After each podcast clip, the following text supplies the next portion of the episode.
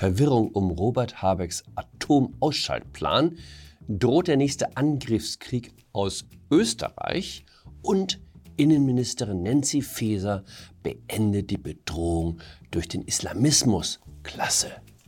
Hallo und herzlich willkommen zu einer neuen Folge von 9 Minuten Netto. Mein Name ist Jan Fleischhauer, ich bin Kolumnist beim Fokus und wir schauen hier gemeinsam auf die Lage in Deutschland. Der Himmel über Deutschland verdüstert sich.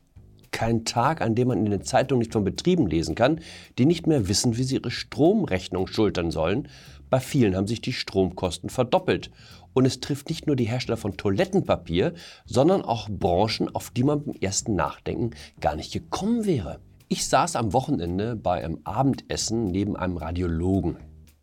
Der Mann hat vor zwei Jahren eine große Praxis in München eröffnet. Alles lief okay, vor einer Woche hat ihn die Rechnungsstelle angeschrieben, er möge sich auf eine Vorauszahlung bei den Stromkosten von 1,2 Millionen Euro einstellen. Radiologische Großgeräte sind wahre Stromfresser, sie lassen sich leider auch nicht über Nacht abstellen. Mal schauen, wie lange wir das durchhalten, sagte der Mann. Ich fand ihn erstaunlich gefasst. Ich könnte nicht mehr schlafen, wenn man mir eine Mehrzahlung von 1,2 Millionen Euro in Aussicht stellen würde. Erst als wir auf die Entscheidung des Wirtschaftsministers zu sprechen kamen, die Kernkraftwerke zum Jahresende vom Netz zu nehmen, war es mit dem Gleichmut vorbei. Nachdem es die Grünen bislang mit Rechentricks versuchten, warum die Atomkraft gar nichts bringe, haben sie sich jetzt aufs Lügen verlegt. Sorry, aber mir fällt kein anderes Wort ein. In der Frankfurter Rundschau las ich ein Interview mit der grünen Fraktionschefin im Bundestag, Britta Hasselmann. Auf die Frage, warum man bei den Grünen nicht über seinen Schatten springe, antwortete Frau Hasselmann, Robert Habeck hat als zuständiger Fachminister am Montag die Ergebnisse des Stresstests vorgestellt. Es gibt kein Szenario, das ein Weiterlaufen der AKW notwendig macht. Ich habe mir den Stresstest angesehen, also die Prüfung, unter welchen Bedingungen man eventuell doch Atomkraft braucht. Das genaue Gegenteil steht dort. Der Stresstest empfiehlt ausdrücklich den Weiterbetrieb. Wir haben noch drei im Betrieb befindliche Atomkraftwerke. Das im Emsland soll zum Jahreswechsel für immer abgeschaltet werden. Die beiden im Süden sollen als Reserve für den Notfall zur Verfügung stehen. Jetzt Rätselraten unter den Fachleuten heißt das, die sind auch abgeschaltet und sollen dann wieder aktiviert werden, wenn der Blackout kommt. Schwierige Operation. Mit einem Atomkraftwerk ist es wie mit dem Computertomographen von meinem neuen radiologischen Bekannten. Man kann sie nicht nach Bedarf an- und ausschalten. Das Hochfahren dauert mindestens eine Woche. Das kann also ein sehr langer Blackout werden. Oder sollen die Atomkraftwerke am Netz bleiben, aber ohne Strom zu liefern? Das wäre ja die erste Variante. Wir leben weiter mit dieser Hochrisikotechnologie, wie der Grüne sagt, haben aber nichts davon, weil wir Atomstrom ablehnen. Das ist so, als ob ein Veganer weiter munter Kühe schlachten lässt, und dann das Fleisch nicht anrührt, damit er sagen kann, ich habe aber nicht davon gegessen. Wäre ich einen grünen Hasser, würde ich mir wünschen, dass die grüne Parteispitze möglichst lange an ihren Ausstiegsplänen festhält. Spätestens im Januar, wenn die Lichter ausgehen, weil Wind und Sonne mit dem Stromverbrauch nicht mithalten können, haben sich alle Hoffnungen auf Höheres erledigt. Wenn die Tesla-Besitzerin ihren Wagen nicht mehr von der Stelle bekommt, weil auch die Ladestation streikt, dann ist die Grüne Partei wieder dort, wo sie herkommt. Nicht mehr Lifestyle-Entscheidung für die gehobene Mittelschicht, sondern ein Angebot an die wirklich Überzeugten, die sich ihre Überzeugung auch etwas kosten lassen. Das reicht dann immer noch für den Bundestag. Mit dem Einzug ins Kanzleramt wird es allerdings schwer. Gute Nachrichten von der Front.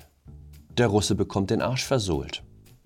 In den russischen Staatsmedien wittert man bereits eine groß angelegte Intrige gegen Putin. Wie kann es sein, dass die heldenhafte russische Armee gegen ein Volk verliert, das nach russischer Lesart ja nur eine Ansammlung von Untermenschen ist? как народа, язык... что украинского языка не существует, это Слушайте, не может да. вызвать их симпатию. симпатию Эти Нет, обстреливают, а мы должны да. разговаривать. Вот мне кажется, это какие-то несоизмеримые... Кислое с мягким. Мы сейчас Надо реалистично подходить. Auch hierzulande große Diskussion, in diesem Fall über mehr Rüstungsexporte. Das Argument, wir dürften Putin nicht verärgern, weil er uns dann den Gashahn abdreht, ist ja jetzt hinfällig. Der Gashahn ist zu, ganz ohne deutsche Panzer. Sollen wir also die Ukraine mit Mardern unterstützen, damit sie eine echte Chance haben, die Russen aus dem Land zu jagen? Nein, sagt Verteidigungsministerin Christine Lamprecht, das gehe zu Lasten der Landesverteidigung und das lasse ihr Amtseid nicht zu. Aber sehen Sie selbst. Ich bin deutsche Verteidigungsministerin und ich habe einen Amtseid, Amtseid geschworen und dem fühle ich mich auch verpflichtet. Und deswegen ist es nicht so einfach zu sagen, na, wir riskieren hier jetzt mal, dass wir nicht handlungsfähig sind, die Landesverteidigung, weil wir alles abgeben. Nein, das mache ich nicht, sondern das muss wirklich auch immer im Blick sein. Aber wir haben andere Möglichkeiten. Äh, ich habe es schon beschrieben, aus der Industrie, ähm, äh, mit unseren Partnern.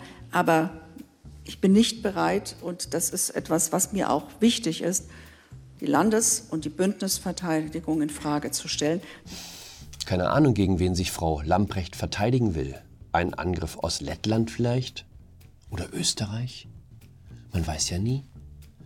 Im Bendlerblock in Berlin haben sie den preußisch-österreichischen Krieg von 1886 nicht vergessen. Die Marder übrigens, um die es aktuell geht, stehen gar nicht bei der Bundeswehr, sondern bei Rheinmetall, wo sie für den Einsatz in der Ukraine instand gesetzt wurden.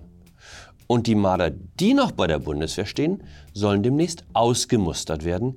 Die brauchen wir auch nicht mehr. Man kann als Verteidigungsministerin auch nicht alles wissen. Frau Lamprecht ist ja schon froh, dass sie inzwischen einen Leutnant von einem Generalmajor unterscheiden kann. Wie sagte sie am Anfang, Offiziersränge seien ihr egal. Es reiche ihr zu wissen, dass einer Schmidt oder Schubert heiße. Wo wir bei den guten Nachrichten sind. Sie werden es vielleicht nicht mitbekommen haben, aber die Gefahr des politischen Islam hat sich erledigt. Vor kurzem noch galten junge Männer, die ihre Vorstellung einer islamischen Gesellschaft auch hierzulande mit Messer und Bombengürtel verbreiten wollten, als eine der größten Bedrohungen für unsere Gesellschaft. Und nun, puff, über Nacht verschwunden. Darum braucht es auch keine Runden oder Gremien mehr, in denen sich Fachleute des Problems annehmen. Folgerichtig hat unsere Innenministerin Nancy Faeser den Expertenkreis politischer Islamismus aufgelöst, den ihr Vorgänger Horst Seehofer ins Leben gerufen hatte. Ich hoffe nur, die Islamisten haben auch mitbekommen, dass sie keine Gefahr mehr darstellen, nicht, dass einer noch auf die Idee kommt, das Gegenteil zu beweisen. Das wäre etwas peinlich. Aber dann wird man halt bei der SPD eine schöne Gedenkstätte für die Opfer errichten und ein paar Sozialarbeiter vorbeischicken zur psychologischen Betreuung. Schlimmer als Islamismus ist Islamophobie. Deshalb ist es höchste Zeit, dass das Geld umgewidmet wird. Von der Bekämpfung des politischen Islam zur Bekämpfung der unberechtigten Angst davor. In dem Sinne, bleiben Sie am Netz, bleiben Sie am Leben, bleiben Sie mir gewogen, Jägern Fleischhauer.